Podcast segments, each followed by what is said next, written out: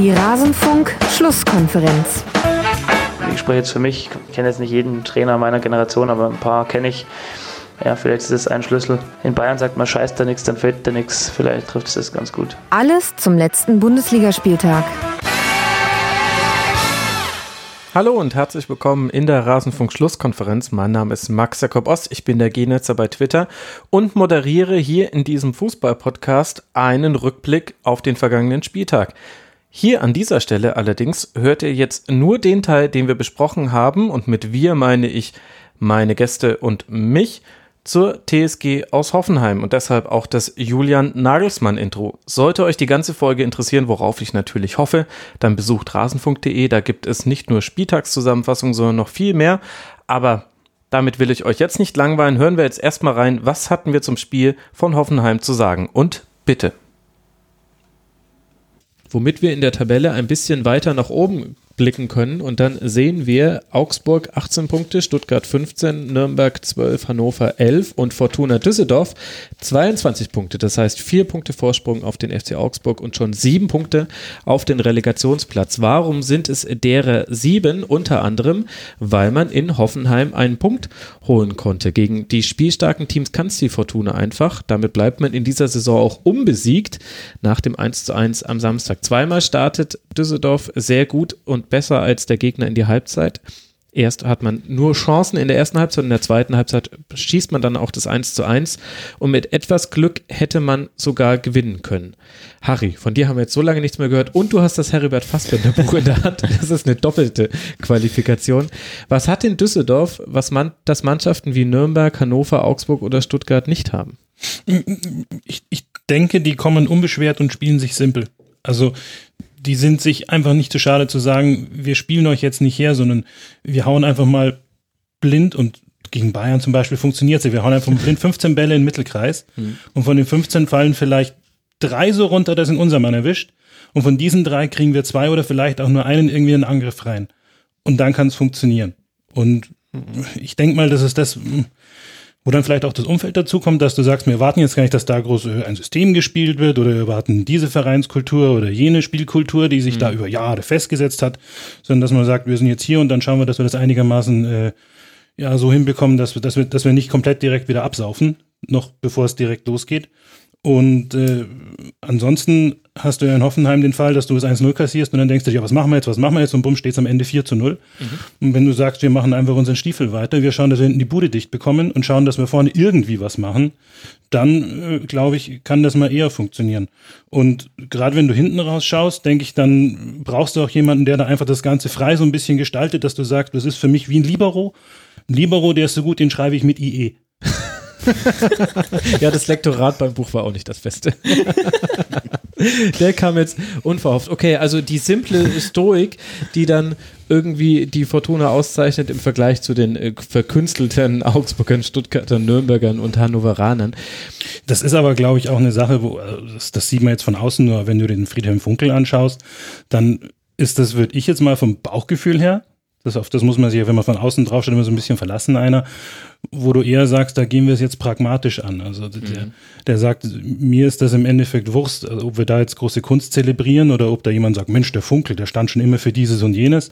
Sondern wenn du sagst, wir holen in Hoffenheim einen Punkt, dass der sagt, gut, und äh, wenn wir dafür im Kreis tanzen müssen mit, mit, mit, mit einer Zwiebel auf dem Kopf, dann ist mir das auch egal. Also wir machen das jetzt so. Naja, Punkt. aber ich glaube, so war ja auch die Ausrichtung, die, ja. die Funkel irgendwie vorgegeben hatte. Fünferkette, Dreier Mittelfeld, Doppelsturm. Ähm, Botzek hinten rein als Zentralen in die Defensive hat leider jetzt für Düsseldorf ein suboptimales Spiel gemacht. Weil er ähm, den Strafstoß verursacht hat. Ja, nicht nur das. Also äh, ich fand ihn nicht besonders sicher, aber ich meine, mhm. das ist ja ein, wenn man so will, ein T-Rex, der da hinten drin steht. Also das ist ja ähm, schon schon äh, im Endeffekt halt einfach so schnöde Kunst, ne? Also im Endeffekt äh, ganz gerade nach vorne. Luke Bacchio hat er zu, fand ich fand ich überraschend, hat er diesmal rausgelassen, dachte ich wäre definitiv gesetzt vorne drin, dafür Hennings äh, vorne drin gelassen, der es absolut gerechtfertigt hatte. Also nicht nur, weil er die Kiste gemacht hat, er hat echt Betrieb da vorne gemacht. Also äh, mehrere Abschlüsse gehabt, gute Torchancen gehabt, teilweise ein bisschen Pech, teilweise hätte er besser verwerten können. Hm. Ähm, und ein völlig verdienter Punkt für die Fortuna. Ja, also. und, und Funkel, ähm, das hat auch der Nagelsmann danach gesagt, der wechselt dann halt auch einfach offensiv. Der lässt den Duck spielen, der in der Hinrunde komplett raus war, der aber eigentlich letztes Jahr in der zweiten Liga gezeigt hat, was er kann. Spielt jetzt und dann bringt er am Ende einfach nochmal frische zwei Stürmer und schaut, okay, wir wollen jetzt noch diesen Ausgleich schießen. Und man weiß ja, dass Hoffenheim da auch in der Saison Das wäre sogar der Siegtreffer gewesen, den er da noch schießen wollte. Also er hat beim Stand von 1 zu 1 Stimmt, in der 84. In der 68. bringt er Luc Bacchio, in der 84. Kenan Karaman und in der 93. dann Robin Bormund. Also es ist wirklich, ähm, der, vertraut an seiner Mannschaft und geht dann auch wirklich in die Vollen. Und man hat ja auch bei Hoffenheim in der Saison schon gesehen, dass sie so ihre Schwierigkeiten haben, die drei Punkte übers Ziel zu bringen. Und bringt dann zwei frische Stürmer und dann geht's ab. Hm. Und äh, was aber auch äh, nicht äh, zu unterschätzen ist die Leistung der Mittelfeldreihe mit Fink, Morales, Stöger. Die haben dann sehr gutes Spiel gemacht und hinten stand die Abwehr sehr sicher, diese Fünferreihe. Und obwohl zum Beispiel Nico Schulz sehr, sehr viele einzelne Dribblings gewonnen hat, konnte Hoffenheim sehr wenig aus diesen Gelegenheiten machen. Was ich ehrlich gesagt nicht so wirklich erklären kann. Also Hoffenheim hat auch nicht nur hinten einiges zugelassen, sondern vorne unglaublich wenig kreiert. Das ist der Unterschied zur Hinrunde tatsächlich. Wenn du siehst, in der Hinrunde äh, hat sie ja Hoffenheim super Offensivfußball, auch gerade in der Champions League, bis zum, nicht sogar bis in den Strafraum super gespielt, die haben halt die Dinger nicht gemacht. Äh, ich finde es jetzt, es ist jetzt durchaus ein anderes Problem, wenn du nicht mal mehr die Chancen erarbeitest. Also nichts gegen Düsseldorf. Das ist jetzt aber nicht unbedingt diese Top-Mannschaft. Da solltest du als Hoffenheim mit der Qualität und auch dem Trainer ähm, dir mehr Chancen arbeiten, als sie es gestern gemacht haben. Es ist wie vorhin, vielleicht bei ein, zwei anderen Mannschaften, vielleicht hast du mal einen schlechten Tag.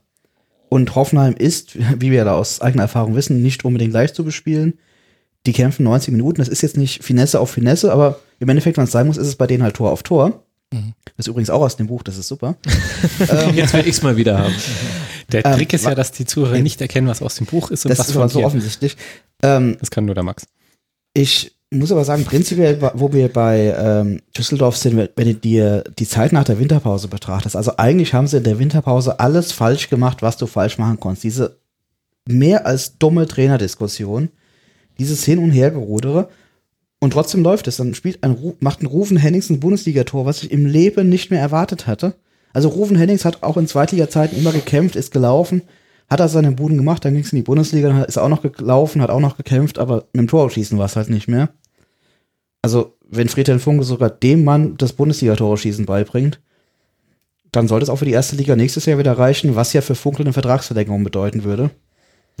Aber trotzdem wird das nächste Jahr mit dem Fußball schwer, wenn es so weitergehen sollte. Ja, aber bei sieben Punkten Vorsprung jetzt auf dem Relegationsplatz wird es auch reichen, wenn wir ehrlich Ja. sind, oder? Also ich meine, ich glaube, so einbrechen, ich meine, never say never, aber ähm, Das war nicht Ich- aus dem Herbert Fassbender das war nicht, Buch. das war, den hat er nicht drauf Englisch gehabt. gab's da Ne? Aber ich möchte euch kurz darauf Aber fünf, hinweisen. ich meine, fünf Siege aus den letzten zehn Spielen habe ich äh, mal rausgelesen gehabt. Das ist Ja. erstaunlich. klar, klar, Ja, aber bis auf den Relegationsplatz kann das schon immer mal noch fallen. Die, die spielen wirklich gut im Moment, aber abwarten. Ja, aber du gehst, musst ja auch davon ausgehen, nicht nur muss Düsseldorf alles verlieren, die unten müssen auch Punkte holen.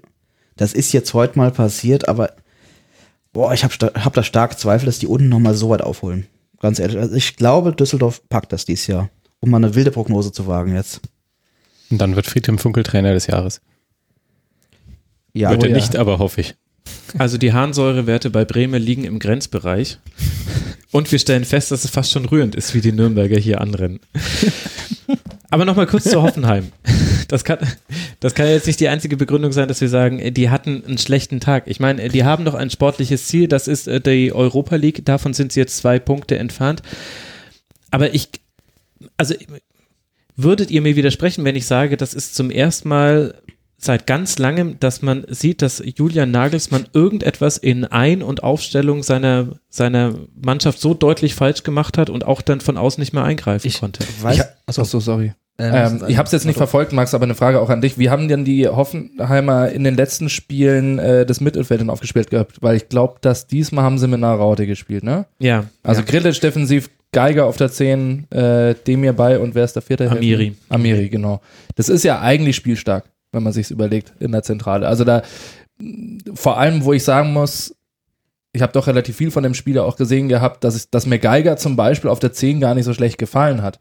Das, äh, eigentlich ist ja der Schluss draus, dass er relativ wenig kreative Unterstützung hatte ähm, von seinen Nebenmannen oder widersprichst du mir so, wie du schaust. Nee, nee, nee, auf jeden Fall. Ich war ein bisschen überrascht mit dem hierbei im Halbraum, wobei der dann ja mit so diagonalen Läufen eigentlich auch schon einiges hätte kreieren können. Das hat er in der Vergangenheit auch gemacht.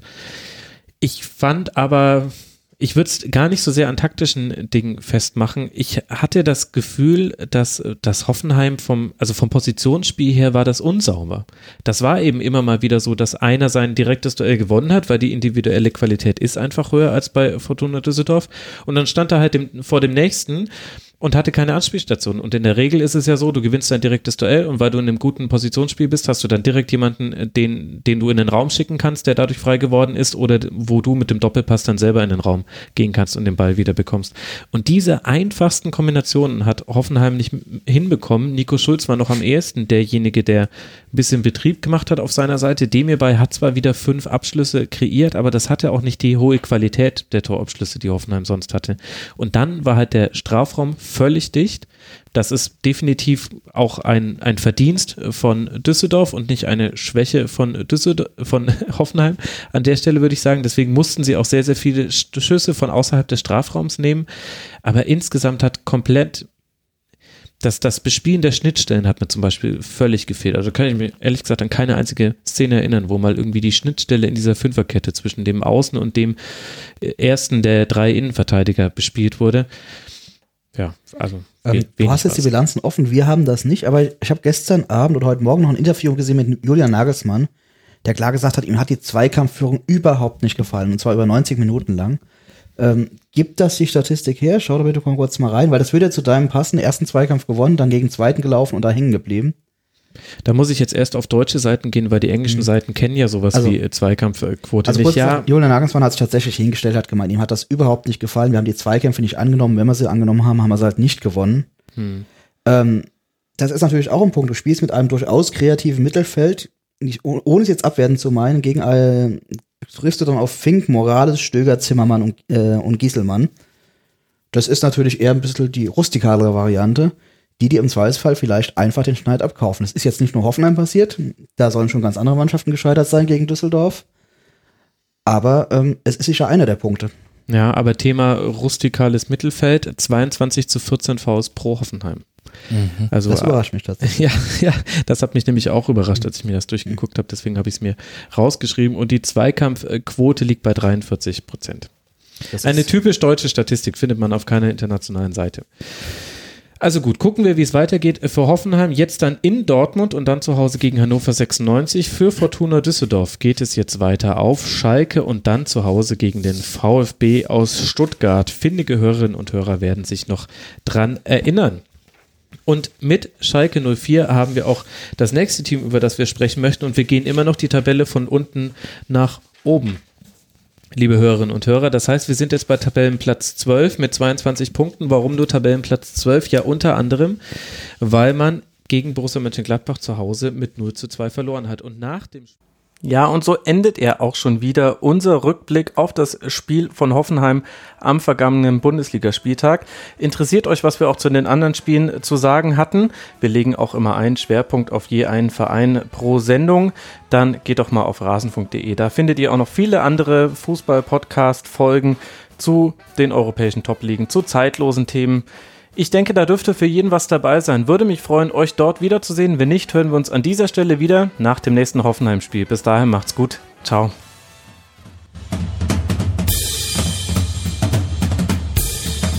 Das war die Rasenfunk-Schlusskonferenz.